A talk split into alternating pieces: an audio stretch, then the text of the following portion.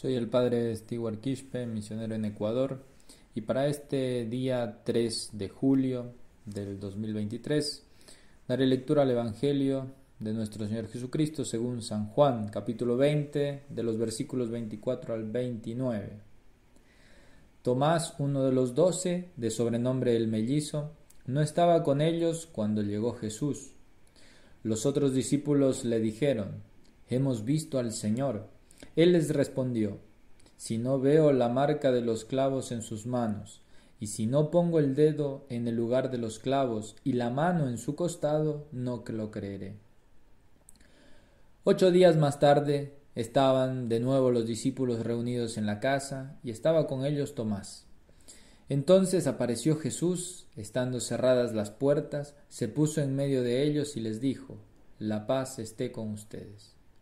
Luego dijo a Tomás, Trae aquí tu dedo, aquí están mis manos, acerca tu mano, métela en mi costado. En adelante no seas incrédulo, sino hombre de fe. Tomás respondió, Señor mío y Dios mío. Jesús le dijo, Ahora crees porque me has visto. Felices los que creen sin haber visto. Palabra del Señor. Gloria a ti, Señor Jesús.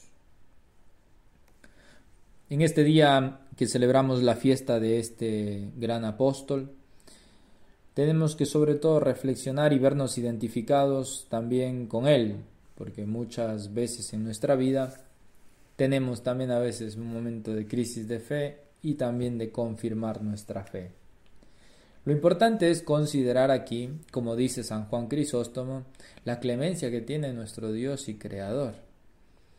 Que Él para salvar un alma, ¿no? Para, para darnos nuevamente ese don de la fe, inclusive con algunas almas hace así, aparece, se acerca y enseña sus heridas, es decir, confirma, ¿no es cierto?, la fe. Es decir, ¿qué consideración? La fe es de las cosas que no se ve, pero a veces Dios manifiesta también cosas que se vean, ¿no es cierto?, para confirmar nuestra fe. Ciertamente podemos decir con San Juan Crisóstomo, él dice que sin duda los discípulos que lo anunciaban, ¿no es cierto?, y el, y el mismo Jesús lo había prometido de parte de ellos, digamos, que eran dignos de fe, eso dijo de sus discípulos.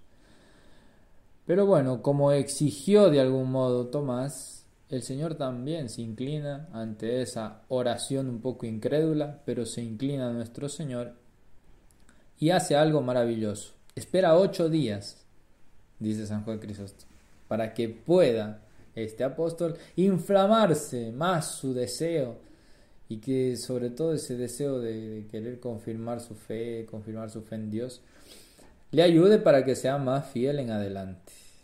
Por eso escuchamos hoy en la lectura que dice, pasados ocho días, estaban otra vez los discípulos y Tomás con ellos. Vino Jesús, cerradas las puertas, y se puso en medio de ellos. Tomás, viendo y tocando al hombre encarnado, le confiesa como Dios. Y a Dios no lo veía ni lo tocaba, tenía delante al hombre encarnado a Dios encarnado. Pero por lo que veía y tocaba, depuesta toda su, su duda, creía, dice San Agustín. Por eso respondió Santo Tomás, Señor mío y Dios mío. Señor mío y Dios mío. Es decir, Dios cómo hace las cosas, que a pesar de haber tenido una tentación, una crisis de fe, incredulidad, le ayuda para que nuevamente tenga la fe, lo hace que desee esa fe y después Santo Tomás hace una profesión de fe absolutamente increíble. Porque realmente, ¿no? como dice San Agustín, tocaba y veía al verbo encarnado, pero lo confesaba como Dios, porque dijo Señor mío y Dios mío. Teofilacto hace una comparación hermosísima sobre esta profesión de fe y dice, aquel que primero se había mostrado infiel, Santo Tomás, ¿no? Con estas infidelidades, después de tocar el costado del Señor, se convierte en el mejor teólogo, pues disertó sobre las dos naturalezas de Cristo en una sola persona, porque dijo Señor mío, confesando así la naturaleza humana de Cristo, y diciendo Dios mío, confesó la, dignidad, la divinidad, es decir, su naturaleza divina, un solo Dios un y un solo Señor.